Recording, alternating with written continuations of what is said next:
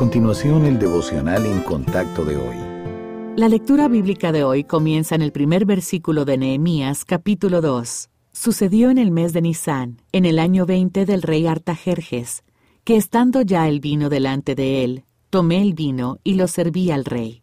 Y como yo no había estado antes triste en su presencia, me dijo el rey, ¿por qué está triste tu rostro? Pues no estás enfermo. No es esto sino quebranto de corazón. Entonces temí en gran manera, y dije al rey, Para siempre viva el rey. ¿Cómo no estará triste mi rostro cuando la ciudad, casa de los sepulcros de mis padres, está desierta y sus puertas consumidas por el fuego?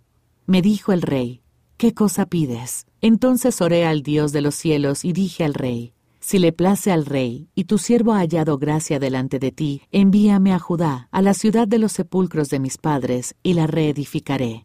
Entonces el rey me dijo, y la reina estaba sentada junto a él, ¿cuánto durará tu viaje y cuándo volverás? Y agradó al rey enviarme después de que yo le señalé el tiempo. Además dije al rey, si le place al rey, que se me den cartas para los gobernadores al otro lado del río, para que me franqueen el paso hasta que llegue a Judá, y carta para Asaf, guarda del bosque del rey, para que me dé madera para enmaderar las puertas del palacio de la casa, y para el muro de la ciudad, y la casa en que yo estaré.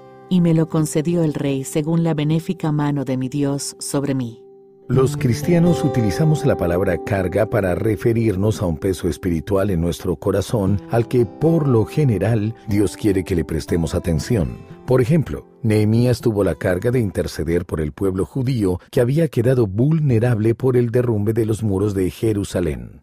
El Señor ya conocía los problemas de los israelitas, por lo que, sin duda, no necesitaba las oraciones de este hombre. Más bien, la carga era para el bien de Nehemías, quien se puso a disposición de Dios para bendecir a su pueblo. Tan grande era el amor de Nehemías por sus compatriotas que dejó de lado su temor y se dirigió al rey persa para pedirle ayuda.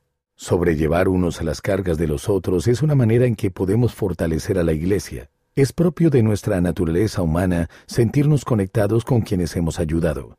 Eso es cierto incluso para las personas que nunca descubren que hemos intercedido por ellas. De este modo, Dios une entre sí a los creyentes para formar un todo coherente al que llama cuerpo de Cristo. Nuestro Padre Celestial está buscando personas dispuestas a tener en sus corazones una carga por sus hermanos en Cristo. Le animo a que esté listo para interceder a favor de otra persona. Fortalecer el cuerpo de Cristo es un privilegio maravilloso.